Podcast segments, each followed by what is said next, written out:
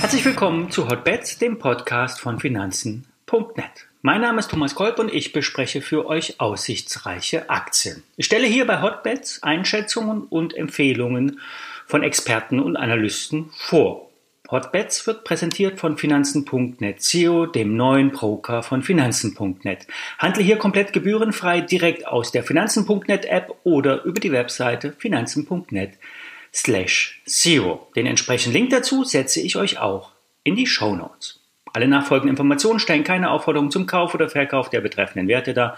Bei den besprochenen Wertpapieren handelt es sich um sehr volatile Anlagemöglichkeiten mit hohem Risiko und dies ist keine Anlageberatung. Ihr handelt wie immer auf eigenes Risiko. Fabersekt muss ja nicht jedermanns Geschmack sein, doch der Hersteller unter anderem von Fabersekt, Schloss Wachenheim, sollte bei euch Beachtung finden.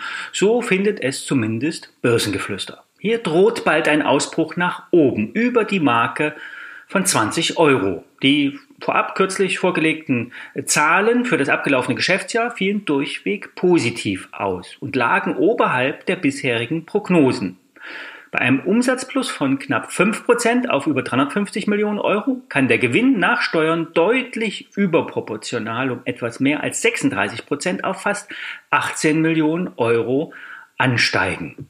Ergebnistreiber sind vor allen Dingen die osteuropäischen Töchter, an denen Schloss Wachenheim die Mehrheit hält. Zudem lief es in Frankreich gut, alles über den Erwartungen.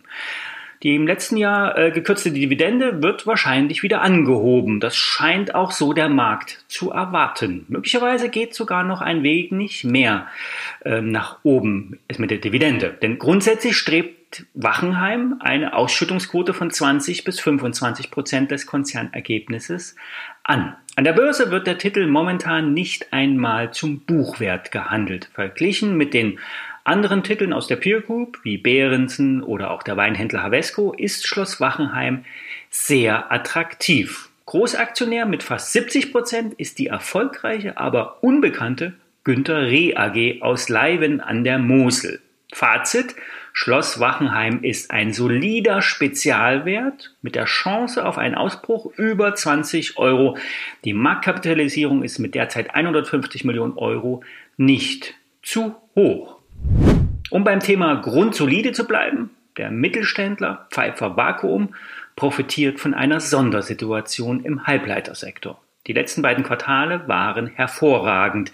Es liegt vor allen Dingen am Halbleitersektor. Hier wird investiert, die Anlagenbauer äh, investieren und auch die Produzenten. Der Chipmangel in weiten Teilen der Automobil- und Elektroindustrie führen zu einer Vollauslastung bei Pfeiffer Vakuum, insbesondere im Asiengeschäft. Insgesamt äh, macht ja hier der Bereich ähm, der ähm, Vakuumpumpen ähm, in diesem Sektor 50 Prozent des Umsatzes aus. Und das riecht hier insgesamt nach einem Rekordergebnis.